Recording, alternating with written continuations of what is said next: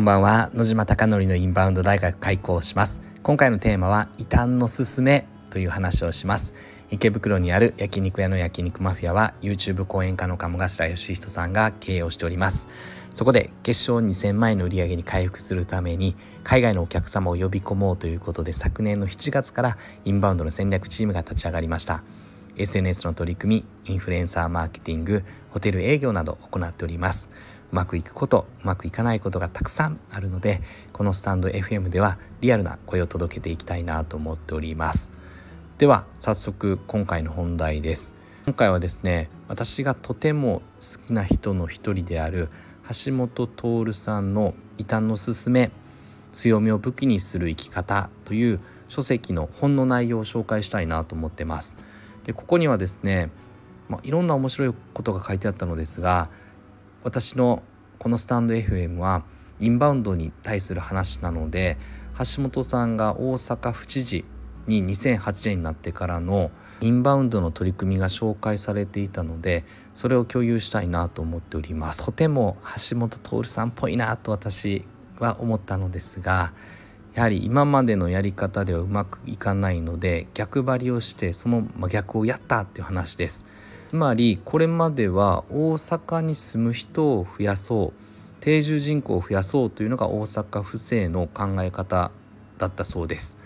ただ日本の人口統計人口推移を見れば人口を増やすっていうのはもうほぼ絵空事なので、まあ、それはもう無理だろうっていう結論からでは大阪の外から人を集めてこよう人を集まれば物と金も集まりそれが地となるよねっていう話です。で2009年からインバウンドを強く打ち出したそうで当時は670万人程度が訪日外国人の数でそのうち170万人しか大阪に訪れていないタイミングの時につまりインバウンド対策ってまだ言葉がないような時代にインバウンドを強く打ち出したという話でした。そして2018年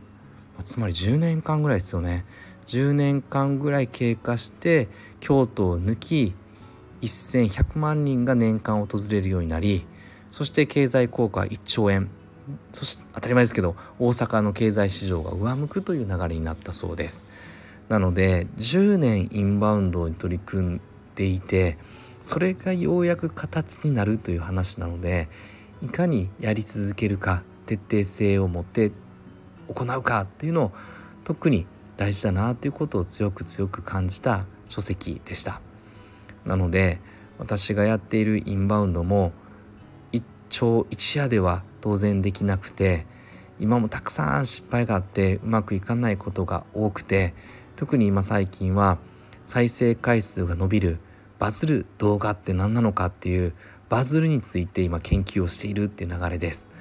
なのでおはこさんと今回このパターンで動画作ってみましょうとか今回このテーマでいきましょうとか今回全部テロップ入れてみたらどうなるか実験してみましょうということでいろんなことを取り組んでいこうという最中です。